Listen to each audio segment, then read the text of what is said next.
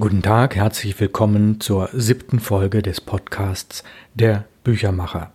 Mein Name ist Ralf Plenz aus Hamburg, ich bin der Autor. Ich lese Ihnen heute einen Teil meiner Romantrilogie vor, Großstadtoasen, habe aber noch Anmerkungen zum Thema Buchbinderei.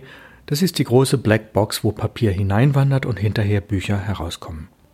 Wir hören heute Kapitel 6 Buchbinderei. Wie fallen Bücher besonders auf? Wie hebt man Dinge auf dem Cover hervor? Heutzutage wären das beispielsweise eine Folienprägung oder ganz besonders glänzende, lackierte oder erhabene Elemente auf dem Titel.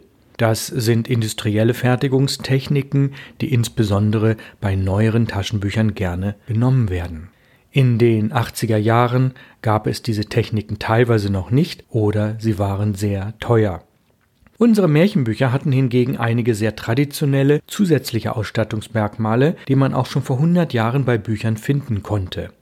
Dazu gehörten die Fadenheftung, die eine hohe Haltbarkeit bot und zu einem guten Umblättererlebnis führte. Beim Umschlag entschieden wir uns für das langlebige Hardcover. Die Buchdecke bestand aus drei Elementen, dem vorderen und hinteren Deckel sowie dem Buchrücken, der aus Leinen mit einer dünnen Pappeinlage gefertigt war. Das ist ein sogenannter Halbgewebeband.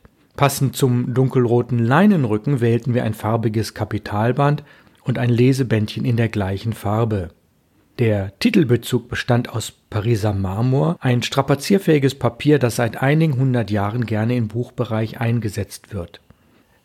Das Hardcover in diesen beiden Materialien musste beschriftet werden, wofür wir zwei verschiedene Verfahren mit insgesamt vier Arbeitsgängen einsetzen ließen. Damit auf dem Buchrücken die Zeile Das kleine Märchenbuch in goldener Handschrift erscheinen konnte, musste ein Messingstempel exakt wie die vorgegebene Zeichnung gefräst werden. Ein solcher Stempel hielt mindestens 50.000 Prägevorgänge durch. Während der Deckenfertigung beim Buchbinder, dem Zusammenkleben der Elemente, erhielt die Buchdecke im gleichen Arbeitsgang die Rückenprägung mittels Goldfolie. Weiterhin wurde gleichzeitig vorne eine ovale Blindprägung angebracht, damit das später von Hand einzuklebende Etikett genau hineinpasste. Dieser Vorgang war auch notwendig, damit das Etikett nicht erhaben auf die Buchdecke geklebt wurde, was zur Folge gehabt hätte, dass die Bedruckung des Etiketts beim Stapeln der Bücher zu leicht abscheuern konnte. Pariser Marmor Papier mit marmorierten Mustern werden in Manufakturen oder bei spezialisierten Buchbindern seit einigen Jahrhunderten gefertigt. Auf durchgefärbte, haltbare Papiere als Basis werden in aufwendigen Verfahren Farben aufgebracht, die bei jedem Bogen ein anderes Muster ergeben. Für das kleine Märchenbuch wählten wir ein überwiegend dunkelblaues Papier mit hellblauen, dunkelroten und goldfarbenen Elementen. Es sollte königlich wirken. Solche Papiere sind in Deutschland über Buchbinder Großhändler lieferbar. Unser Lieferant bestellte jeweils größere Mengen bei einer Pariser Manufaktur, deren Adresse wir nicht in Erfahrung bringen konnten.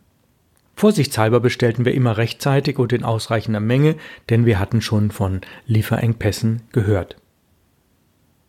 Ja, jetzt kommt wieder ein Element, was ich als Albtraum bezeichne, diesmal mit der Überschrift Kein Albtraum, sondern raue Wirklichkeit.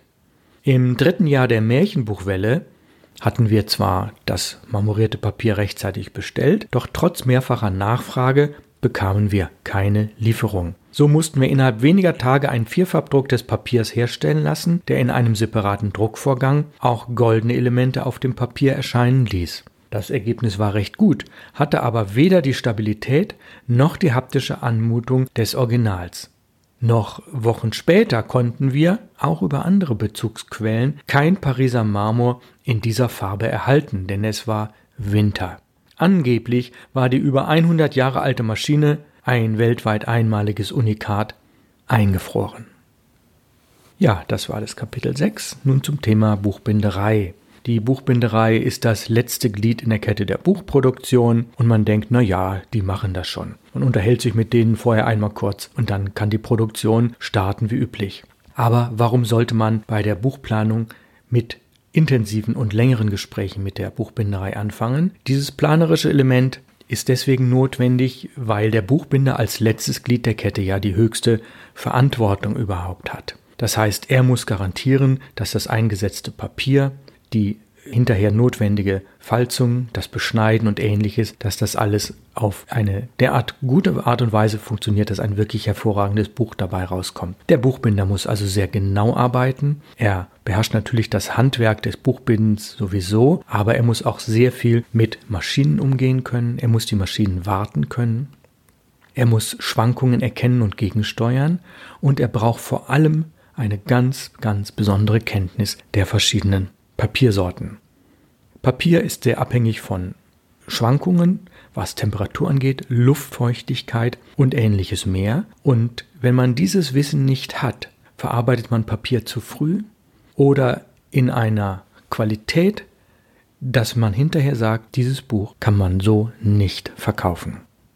Da der Buchbinder zum einen auch unter großem Zeitdruck arbeitet, weil die Druckerei oder andere die Termine durchaus mal überziehen, das Buch aber einen, einen festen Auslieferungstermin hat, entsteht ein Engpass häufig in der Buchbinderei.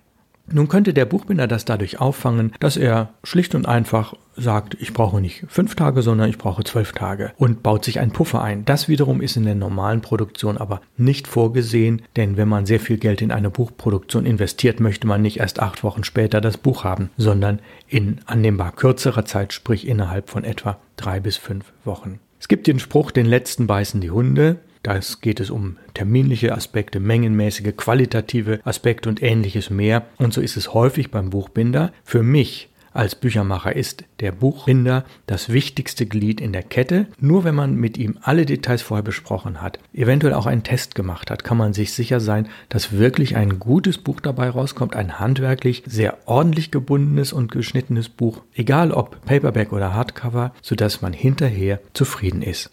Zusammengefasst in einem Satz, ich bewundere Buchbinder. Sie sind für mich Planungsgötter mit nicht weißem Kittel, nein, sondern mit grauem oder blauem Kittel. Ja, nächste Woche kommt die nächste Folge des Podcasts. Wenn Sie das Buch Großstadtoasen interessiert, Sie wissen, eine Trilogie mit drei Bänden, schauen Sie sich die Website an www.input-verlag.de. Dort werden alle drei Bücher ausführlich vorgestellt und wenn Ihre Buchhandlung diese Titel nicht vorrätig hat, werden sie in aller Regel über Nacht bestellt und sind am nächsten Morgen in der Buchhandlung lieferbar, dank der Grossisten.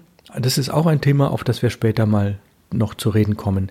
Wie kommt das Buch eigentlich zum Leser, sprich von der Auslieferung, die von der Buchbinderei geliefert wurde, direkt zum Leser geht ja nicht, also braucht es ein paar Zwischenschritte und da reden wir später drüber. Bleiben Sie mir treu, es grüßt Sie herzlich aus Hamburg, Ralf Plenz.